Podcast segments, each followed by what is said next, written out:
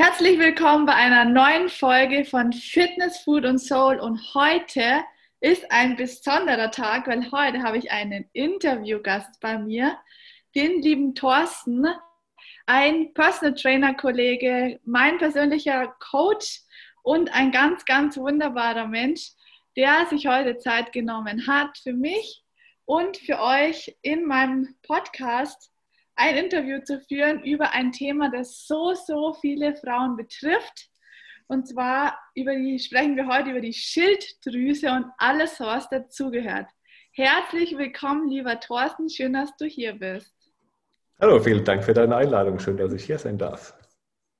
Wunderbar. Wir haben uns heute äh, vorgenommen, über das Thema Schilddrüse zu sprechen, weil äh, aus meiner Sicht und aus meiner Erfahrung raus die Schilddrüse das Organ ist, ähm, auf das wenige Leute nur gucken und das aber so einen großen Einfluss hat auf den ganzen Körper. Und dazu ist der Thorsten heute äh, als Interviewgast da, weil er ein richtiger Experte ist, was dieses Thema betrifft. Äh, Thorsten, möchtest du äh, kurz was zur Schilddrüse sagen? Was ist eigentlich die Schilddrüse? Was macht die? Und wieso bereitet uns die Schilddrüse manchmal Themen oder ist es wirklich die Schilddrüse oder was geht da so im Körper ab? Ja, die Schilddrüse, die ist ja ein kleines Organ, hat so eine Schmetterlingsform, liegt im unteren Halsbereich. Jeder Mensch hat natürlich eine. Und die Schilddrüse ist eigentlich das Organ, was über Hormone den kompletten Stoffwechsel im Körper steuert und reguliert. Und heutzutage haben leider sehr viele Menschen ähm, damit verschiedene Probleme. Und ich habe mich da seit einiger Zeit sehr intensiv damit auseinandergesetzt und kann dann immer die Hände über dem Kopf zusammenschlagen, wenn ich das sehe und erlebe, was manche Ärzte da in der Behandlung damit machen, dass sie ähm, da nur sehr rudimentär dran gehen und dabei lassen sich viele Schilddrüsenprobleme von Grund auf eigentlich komplett lösen und beheben, wenn man es nur einmal richtig macht. Was macht denn die Schilddrüse im Körper genau? Die Schilddrüse ähm, gibt jede Menge Hormone aus. Das ist das äh, sogenannte T4, was die Schilddrüse bildet. Und ähm, diese Hormone müssen umgewandelt werden im Körper und führen dann dazu, dass der Stoffwechsel überhaupt funktioniert. Das heißt, die kommen dann in die Körperzellen und regulieren dann den Stoffwechsel. Das heißt, wie schnell, wie gut das Energie bereitgestellt wird, wie Energie dann in den Körperzellen letztendlich umgesetzt wird. Und ähm wieso haben Frauen meistens ein Thema mit der Schilddrüse und äh, weniger die Männer? Oder ist das nur so ein Mythos von mir jetzt gerade? Es ist, ist, tatsächlich so, dass ungefähr zehnmal mehr Frauen ein Problem haben mit der Schilddrüse als Männer. Weil Schilddrüse, ich sage immer, Schilddrüse ist Opfer und kein Täter im Körper. Ähm, oft tritt das Ganze auf, wenn hormonell irgendwelche Störungen im Körper auftreten und Frauen haben ja tendenziell eher hormonelle Störungen, ähm, oft auch durch viele äh, Randprodukte, wo wir vielleicht gleich nochmal näher drauf eingehen. Mhm. Und äh, Männer haben ja per Definition keine Hormone, sagt man immer so schön, aber natürlich gibt es auch bei Männern dieselben, die gleichen Hormone, nur in anderer Konzentration. Aber bei Frauen ist es dann einfach zyklusbedingt und durch hormonelle Schwankungen ähm, das größere verbreitete Problem. Okay, und du sagst gerade, ähm, die Schilddrüse ist äh, das Opfer, nicht der Täter. Was, was meinst du genau damit?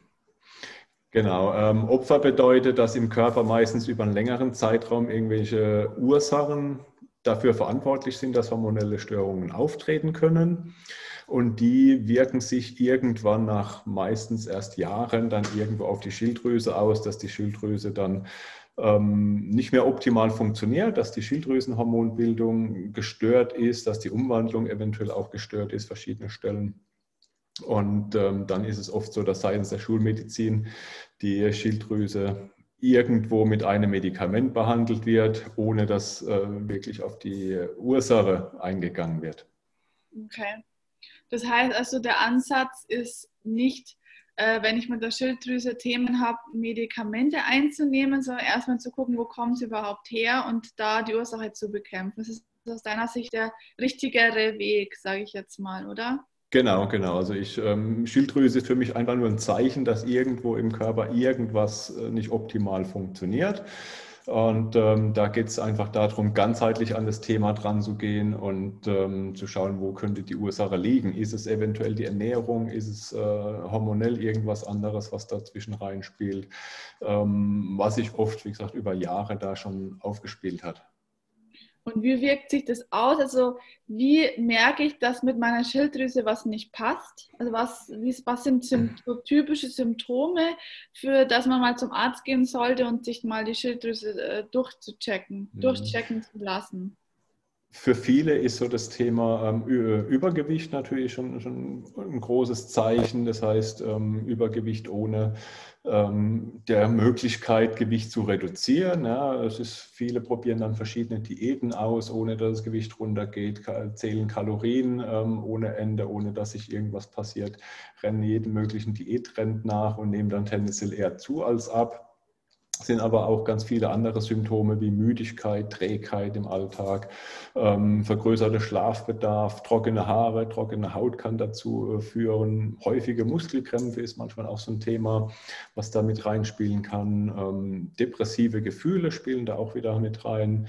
Wenn so generell ähm, das Denken etwas langsam ist und, und mal längere Zeit braucht, um über irgendwas nachzudenken. Aufgeschwollene Augen kann auch ein Symptom sein. Ähm, auch wieder Verdauungsbeschwerden, Verstopfungen oder teilweise auch äh, Verstopfungen und Durchfall im Wechsel. Dünne Haare oder Haarverlust ist ein Thema und, und, und. Das sind lauter ähm, ganz viele Störungen der Schilddrüse oder Symptome, die auf Schilddrüsenprobleme hindeuten können, die aber ursächlich meistens ganz woanders liegen. Okay. Das bedeutet also, wenn ich äh, jetzt gemerkt habe, ich habe einen dieser Symptome schon über einen längeren Zeitraum, bin mir nicht sicher, wo das herkommt, äh, gehe dann zum Arzt und der Arzt sagt, yo, äh, Schilddrüse ist nicht in der Balance. Also das heißt, entweder sie ist in der Über- oder in der Unterfunktion. Also das ist das, was ich so weiß aus der mhm. Schulmedizin. Ähm, und sagt dann, ja, jetzt brauchen wir L-Tyroxin zum Beispiel oder jetzt brauchen wir ein mhm. Medikament, mhm. das ähm, da hilft, dagegen zu steuern, weil der Arzt will ja im Grunde auch dass die Schilddrüse wieder in Balance kommt und versucht halt dann entsprechend Hormone dazuzugeben, also so verstehe ich das, damit der Körper wieder in der Lage ist, normal zu agieren. Ist das wirklich so? Und, äh, oder was kann man alternativ tun? Genau, also so die, die, klassischen Krankheiten oder Diagnosen, die mit der Schilddrüse zu tun haben, ist ja die Schilddrüsenunterfunktion, ist, glaube ich, am meisten verbreitet. Ähm, Überfunktion ist eher selten, aber auch das gibt es natürlich. Und ähm, so die Autoimmunkrankheit Hashimoto, die wirkt sich meistens in beiden Varianten aus als Unter- oder Überfunktion. Und äh, die Schulmedizin geht dann meist her, ben, äh, bestimmt dann über die Blutwerte den sogenannten TSH-Wert. Das ist der, der meist sehr einfach und günstig zu bestimmen ist. Und wenn der äh, außerhalb der Norm liegt und dann wird meist gleich das L-Tyroxin verschrieben und ähm, der die Patientin dann entsprechend eingestellt äh, bedeutet, dass die richtige Dosis dann über einen längeren Zeitraum gefunden werden muss. Und dies soll dann im Endeffekt die, Hormone, äh, die, die Hormone auf künstlicher Basis in den Körper reinkriegen und das ausgleichen, was die Schilddrüse angeblich nicht mehr kann. Ähm, wenn dieser TSH-Wert aus der Kontrolle ist oder nicht in der Norm, dann ist das aber oft ein Zeichen, dass an ganz anderer Stelle im Körper irgendwas nicht optimal funktioniert. Die eigentlichen Schilddrüsenhormone T4, T3 werden dann selten bestimmt oder oft nur auf Nachfrage, weil das ein paar Euro mehr kostet über die Krankenkasse. Das würde mir dann schon mehr zeigen, ob eventuell eine Umwandlungsstörung vorliegt oder ob vielleicht auch ein Mikronährstoffmangel vorliegt oder ob ich Störungen irgendwo in den Entgiftungsorganen habe, die auch eine maßgebliche Rolle spielen. Okay. Und was machst du dann jetzt mit Menschen, die zu dir kommen mhm. und sagen, ich bin komplett verzweifelt? Oder in meinem speziellen Fall, weil ich bin ja selber bei dir jetzt im Coaching, äh, übrigens sehr zufrieden, äh, Werbung ohne. Bezahlung. Ähm, wenn ich jetzt sage von mir aus, ich nehme seit zwölf Jahren ähm, oder seit zehn Jahren äh, diese Medikamente und möchte einfach nur weg von diesen Medikamenten, weil ich der Meinung bin, dass mein Körper das selber kann. Meine Schilddrüse ist noch vollständig vorhanden. Ich habe keine OP, ich habe keine Bestrahlung, nichts, sondern bei mir wurde halt Hashimoto festgestellt. Das ist auch eine Autoimmunkrankheit und ähm, möchte einfach nur weg von diesen Medikamenten. Wie ist da die Vorgehensweise? Ich schaue mir da erstmal den Körper als Ganzes an. Das heißt, ich, mich interessieren auch die hormonelle Situation. Da kriege ich natürlich über Gespräche schon recht viel raus. Thema hormonelle Verhütung ist ein Thema. Ähm, Kosmetika und so weiter kann auch hormonell wirksam sein. Das heißt, die hormonelle äh, Situation, was die Steroidhormone, also die äh, Sexualhormone angeht, ist da immer recht interessant, was da möglicherweise drin hängt. Dann das Thema Stress. Stresshormone gehört natürlich auch dazu. Viele Menschen haben ja heutzutage Stress oder meinen Stress zu haben, je nachdem, wie, wie man das sieht. Und dann ähm, klopfe ich auch ab, wie eventuell die Ernährung ist der letzten Monate oder auch Jahre, weil die Ernährung natürlich einen immensen Einfluss hat, ähm, was mit dem Körper passiert, wie der Körper darauf reagiert. Und wenn da viele Dinge dabei sind, die, äh, für die mein eigener Stoffwechseltyp nicht geeignet ist, oder die hier die Entgiftungsorgane zerstören könnten. Und dann wäre das ein ganz guter Ansatz. Dann habe ich Fragebögen entwickelt, über die ich in Kombination mit verschiedenen Symptomen schon sehr genau sehen kann, ähm, wo die möglichen Ursachen liegen können. Und ähm, die Ursachen liegen meist dann irgendwo in den Entgiftungsorganen, Darm und Leber, die eine maßgebliche Rolle bei der Umwandlung von den Schilddrüsenhormonen spielen. Und da muss ich natürlich als allererstes ansetzen, die auf Vordermann bringen, unterstützt mit einer passgenauen Ernährung, dass die dann für den eigenen Stoffwechseltyp angepasst ist. Im nächsten Schritt ist es dann wichtig, dass ich die Steroidhormone dann wieder ausgleiche, dass äh, zu viele Östrogene aus dem Körper ausgeleitet werden, dass ich eventuell die Stresshormone irgendwo äh, noch beeinflussen kann. Okay. Jetzt hast du ein paar Themen angesprochen, bevor ich sie vergesse. In der Reihenfolge Verhütungsmittel, Kosmetika und Ernährung. Möchtest du da nochmal drauf eingehen? Also vor allem jetzt äh, Verhütungsmittel, weil das war auch für mich so ein richtiger Wow-Moment, als du mir diese Story erzählt hast, was es mit diesen Verhütungsmitteln auf sich hat. Ähm, genau, dann noch Kosmetik und Ernährung. Das wäre noch super, mhm. weil das sind drei wichtige Faktoren.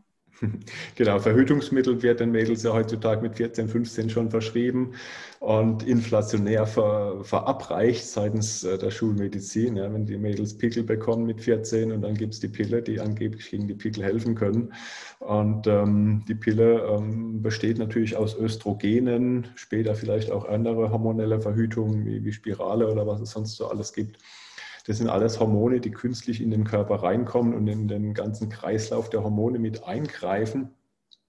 Und ähm, habe ich einen optimal funktionierenden Körper und die Entgiftungsorgane funktionieren, dann kann der Körper dieses zu viel an Östrogenen auch optimal wieder ausleiten.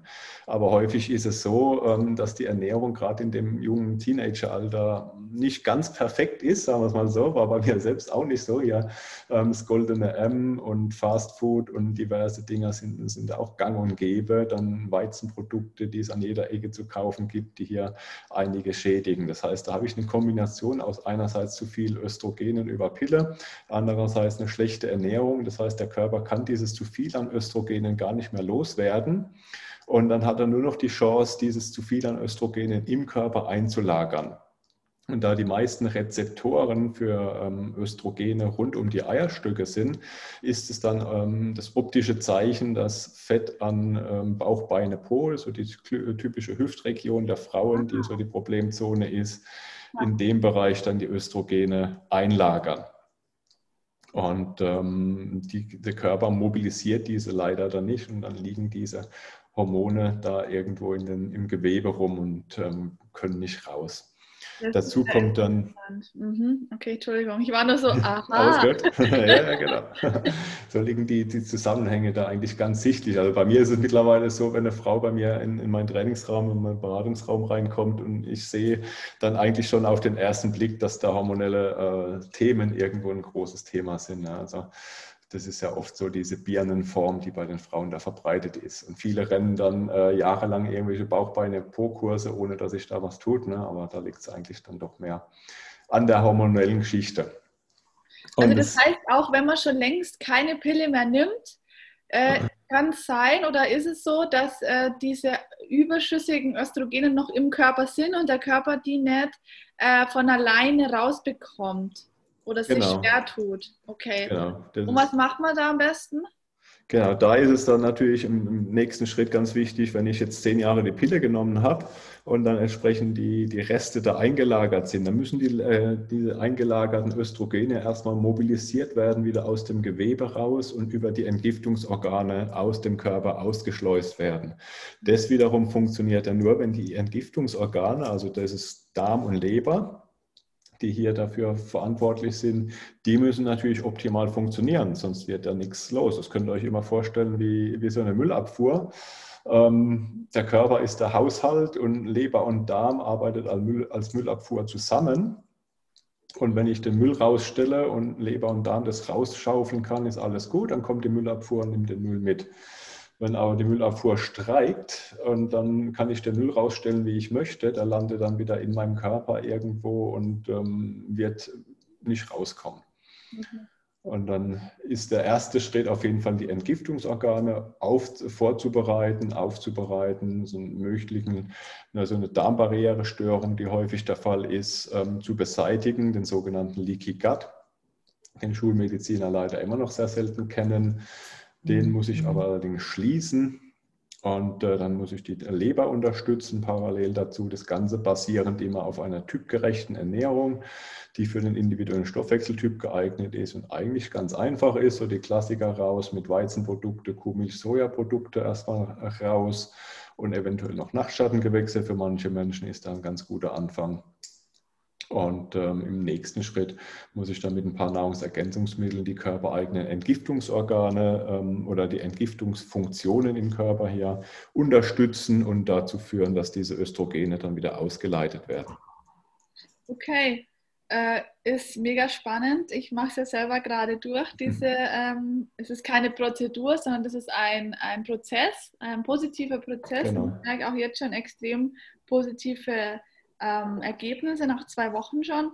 Ähm, so, äh, das heißt also, wir kriegen dann ähm, also Lebensmittel von dir, die für auch unseren Typ passen, zu unserer Situation. Wir kriegen ein paar ähm, Ergänzungsmittel im Sinne von Calcium, Magnesium und so weiter. Also keine, keine so High-Life-Fertigprodukte, ähm, sondern sind wirklich natürliche Pflanzenprodukte.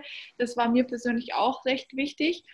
Und dann geht's los. Das heißt, man regt den Körper an, ähm, die Giftstoffe auszuleiten, beziehungsweise das Überschüssige, was man nicht braucht, die Müllabfuhr quasi zu holen mit einem großen Container und das alles raus. Genau. Ähm, okay, und danach, äh, wie lässt sich das dann feststellen, ob, äh, ob das außer vom eigenen Körpergefühl her, ob das gewirkt hat? Ähm, wie anfangs schon erwähnt, habe ich ja die, die Fragebögen, mit denen ich arbeite. Die Fragebögen haben ganz, ganz viele typische Symptome für das Thema Schilddrüse, für das Thema Darm, Leber, für das Thema Östrogene. Und da habe ich das in verschiedenen Kombinationen zusammengestellt. Und da merke ich meistens schon die ersten Verbesserungen, dass die Symptomintensität über den Fragebogen schon deutlich besser wird geht nach ein paar Wochen schon. Und da kann ich dann ohne äh, mehr Aufwand für eine Laboruntersuchung und ein Zusammenspiel mit dem Arzt, kann ich dann aber wirklich sehen, was dann Sache ist, was im Körper passiert. Ergänzend dazu kann ich teilweise noch über ähm, Blutwerte arbeiten, dass ich da einfach ein paar Mikronährstoffe in den Blutwerten sehe. Im Idealfall habe ich einen Arzt, der dann auch alle Schilddrüsenhormone misst, also die TSH, T3, T4, im Falle von Hashimoto noch die entsprechenden Antikörper, dass die auch wirklich mitgemessen werden.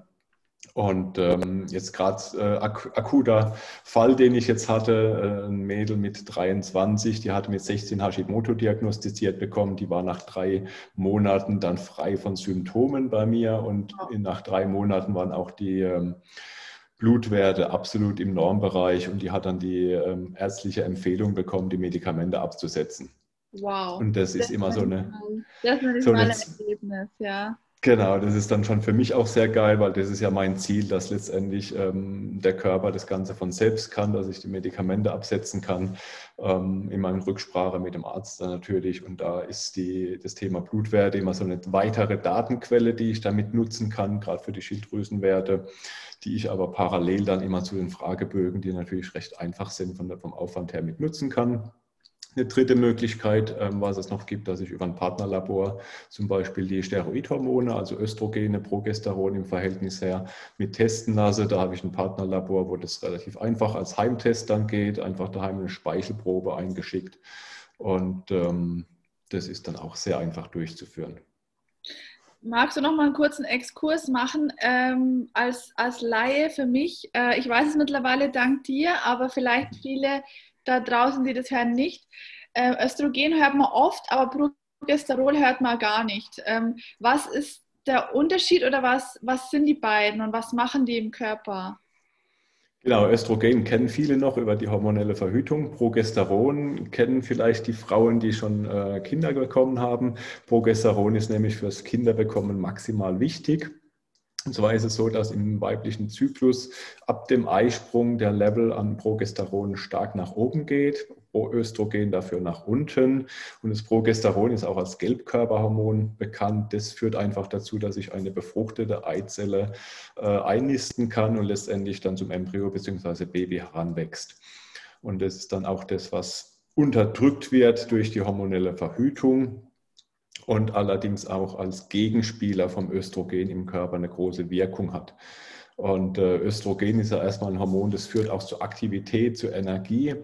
Und das Progesteron ist eher was, was äh, körperlich und seelisch auch eine beruhigende Wirkung hat, äh, was Ängste verringern kann, was auch entspannende Wirkung hat. Und das muss natürlich wie in allem im Leben immer irgendwo ein Gegenspieler sein. Das ist dafür mit beteiligt. Und Progesteron wiederum ist auch im, in der Schilddrüsenbildung mit beteiligt, wenn es um die Umwandlung vom inaktiven T4 ins aktive T3 geht. Also wenn ich jetzt richtig verstanden habe, dann hängt tatsächlich auch der weibliche Zyklus mit der Schilddrüse zusammen. Weil wenn du sagst, das Progesteron ist verantwortlich für Prozesse in der Schilddrüse, heißt, wenn ich dann quasi mir die Pille reinziehe und einen Östrogenüberschuss habe ähm, und zu wenig Progesteron, dann kann das auch sein, dass meine Schilddrüse nicht mehr richtig arbeiten kann. Ist das richtig? Gibt es einen Zusammenhang? Genau, das Ganze nennt sich Östrogendominanz. Also wenn ich zu viel Östrogen im Körper habe, nennt sich das Östrogendominanz. Da gibt es eine absolute äh, Östrogendominanz und einen relativen Progesteronmangel. Das heißt, wenn einfach das Verhältnis zwischen Progesteron und Östrogen nicht mehr ganz zusammenpasst, ähm, dann fehlt das, Östro das Progesteron als Gegenspieler zum Östrogen.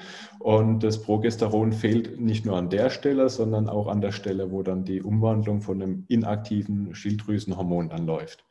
Dann habe ich da einfach relativ gesehen viel zu wenig im Körper und ähm, muss dann erstmal die Östrogene loswerden, ähm, bevor ich das Progesteron wieder erhöhen kann. Mega spannend, mega spannend. So komplex alles, aber so interessant. Also ich finde es mega spannend spannend. Ich hoffe, ihr genauso. Ähm, zweites Thema, ähm, Kosmetik hast du angesprochen. Was, was genau. heißt das? Man darf sich jetzt nicht mehr schminken oder wie oder was? wie ist das? Genau, viele Kosmetik- oder auch Pflegeprodukte, ähm, die enthalten östrogenwirksame Stoffe. Ähm, so, äh, Xenoöstrogene, Phytoöstrogene gibt es da ähm, auch in Pflanzenstoffen. Und diese können ähnliche Wirkung wie Östrogene im Körper haben äh, nämlich einfach an den Körperzellen andocken, wo diese Östrogenrezeptoren der Körperzellen dran sind. Und diese wirken genauso wie Östrogene, ohne dass es jetzt wirklich körpereigene Östrogene sind. Und so in herkömmlichen Pflege-, Kosmetikprodukten, vor allem Lippenstift, aber auch Schminke und was es sonst so alles gibt, da ist es teilweise enthalten vor allem wenn es eben herkömmliche ähm, Produktion ist. Deswegen empfehle ich hier immer auf Naturprodukte auszuweichen. Hier gibt es zum Beispiel eine, äh, eine kostenlose Smartphone-App, die nennt sich CodeCheck. Mit dieser App kann ich den Barcode von den ganzen Pflegeprodukten äh, einscannen und sehe dann auf einen Blick, ob in diesem Produkt ähm, hormonell wirksame Stoffe drin sind oder nicht. Mache ich zum Beispiel auch, wenn ich ein Deo kaufe, wenn ich ein Duschgel kaufe oder ähnliches und meine bestimmte Marke ist jetzt im Laden nicht da, dann hole ich das Handy kurz raus und scanne eben mal, was es da so gibt. Und ähm, mit Naturkosmetik bin ich da einfach meistens deutlich besser bedient. Das kann ich, ich kann die Produkte nutzen oder sollte da entsprechend Kosmetik wirklich nur ganz, ganz äh, selten verwenden. Das heißt, wenn die Mädels ein, zwei Mal im Monat ausgehen und sich dafür hübsch machen, ist das natürlich okay. Mhm. Wenn da jeden Tag irgendwo Lippenstift und äh, kiloweise Kosmetik draufkommt, äh, herkömmlich hergestellt ist, das sollte ich mal überdenken, ob das dann Sinn macht. Okay, also ich finde es ich find's, äh, interessant, dass äh, Kosmetik, die man sich ja in Anführungsstrichen nur auf die Haut, auf der Haut anwendet, man isst ja das nicht oder man, man trinkt es ja nicht oder man, äh, dass es trotzdem so in den Körper gelangt und dann trotzdem äh, ähm, wirksam sein kann. Das finde ich auch spannend. Ähm, du hast jetzt auch gesagt, als Mann, du achtest da auch drauf. Ähm, wie ist es bei den Männern? Also was, äh, was bringt der Östrogenwirksamkeit bei Männern? Ähm, hat das auch einen Einfluss? Weil ihr habt ja andere Hormone oder wie ist es bei euch? Also grundsätzlich haben wir Männer die exakt gleichen Hormone wie ihr Frauen. Krass, okay. Nur liegen die natürlich in anderen Verhältnissen vor. Gerade die Östrogene und, und äh, Gegenspieler ist auch Testosteron, ähm, was ja eher so als Männlichkeitshormon äh, verbreitet ist. Aber auch bei Männern gibt es äh, einerseits Schilddrüsenprobleme, die zwar nicht so verbreitet sind, aber kommen auch vor.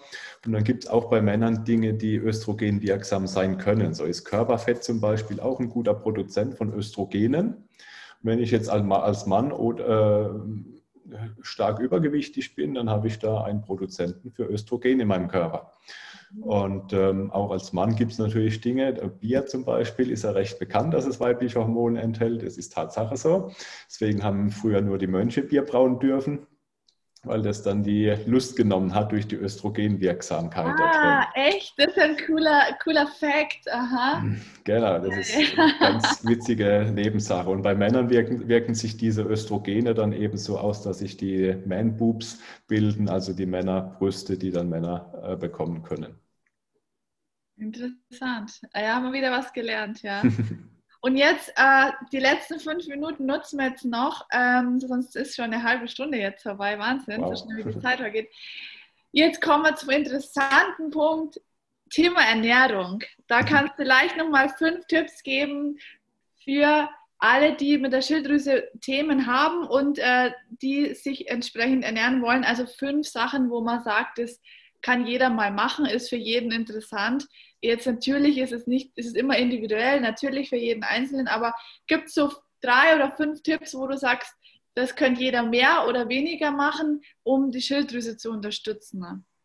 Ja, viele fragen ja erstmal danach, was kann ich denn nehmen, dass es meiner Schilddrüse besser geht, anstatt zu fragen, was kann ich denn weglassen, dass es meiner Schilddrüse besser geht. Und das, das ist oft der Schlüssel dazu. Also dann ähm, Dinge, die man weglassen sollte. Genau, zum, zum einen sind es natürlich die Weizenprodukte, die ich stark weglassen würde, ähm, eventuell generell alle Getreideprodukte, die Theo, äh, den Darm schädigen können, die Darmwand hier stark schädigen können, zum Leaky Gut führen können.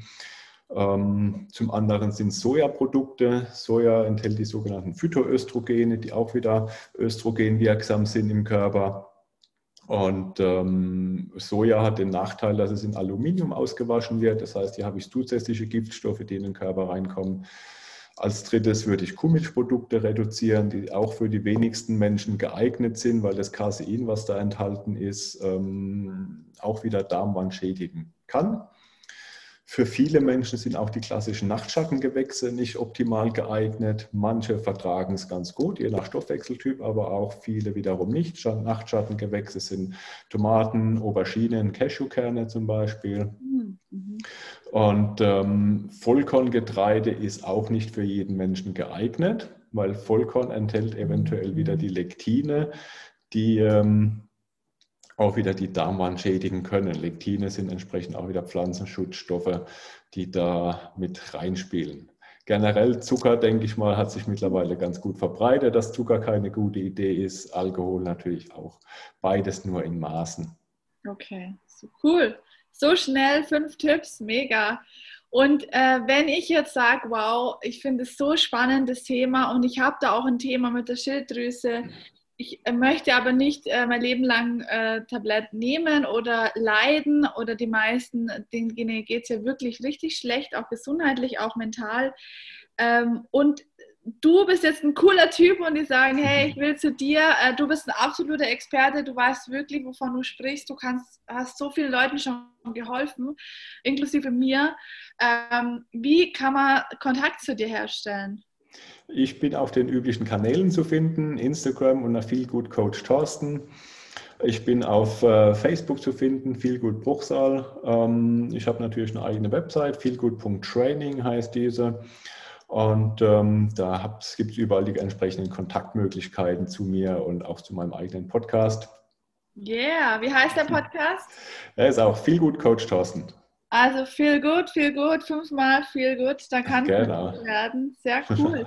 Das heißt also, man kann dich über Instagram anschreiben, wenn man jetzt sagt, du möchtest mal, ich möchte mal eine Stunde mit dir quasseln über mein Thema, ob du mir helfen kannst, ob das passt.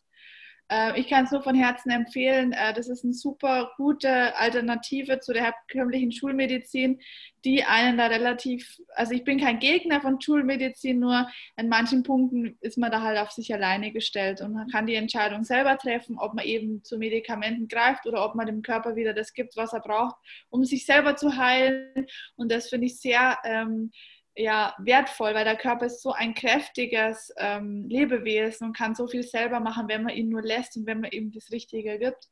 Von dem her nur Herzensempfehlung äh, für alle, die unter Schilddrüsenunterfunktion, Überfunktion, Hashimoto und was es alles gibt, auch mit hormonellen äh, Schwankungen zu kämpfen haben. Geht gerne auf den lieben Thorsten zu ähm, und ähm, er kann auf jeden Fall da Hilfestellung geben und euch äh, Tipps geben, wie ihr da besser rauskommt, ohne noch eine Diät, ohne noch einen Crash, äh, Crash irgendwas, sondern vernünftig äh, basiert und auch auf Expertenwissen, wissenschaftlichen Studien und so weiter und äh, jahrelange Erfahrung kann man da auf jeden Fall ansetzen mit dieser Methode. Vielen lieben Dank, dass du dir Zeit genommen hast und so viel Content in so kurzer Zeit rausgehauen hast. Ich glaube, der eine oder andere muss sich das öfters anhören, damit man alles versteht, wenn man es zum ersten Mal hört. Hat mega Spaß gemacht. Danke dir. Und äh, meine Gäste haben immer den allerletzten Satz in meinem Podcast. Möchtest du noch einen Satz raushauen, unabhängig von der Schilddrüse, sondern einfach nur, was du gerne sagen würdest, was, was jedem wichtig ist? Vielen Dank fürs Zuhören auf jeden Fall mal und ähm, danke, dass ich dabei sein durfte. Mein letzter Satz, ähm, ohne Gesundheit ist alles nichts. Yes, Amen. Und damit schließen wir die Folge. Liebe Leute, danke fürs Zuhören. Bis zum nächsten Mal. Rock on und bis bald. Ciao, ciao. Ciao, ciao.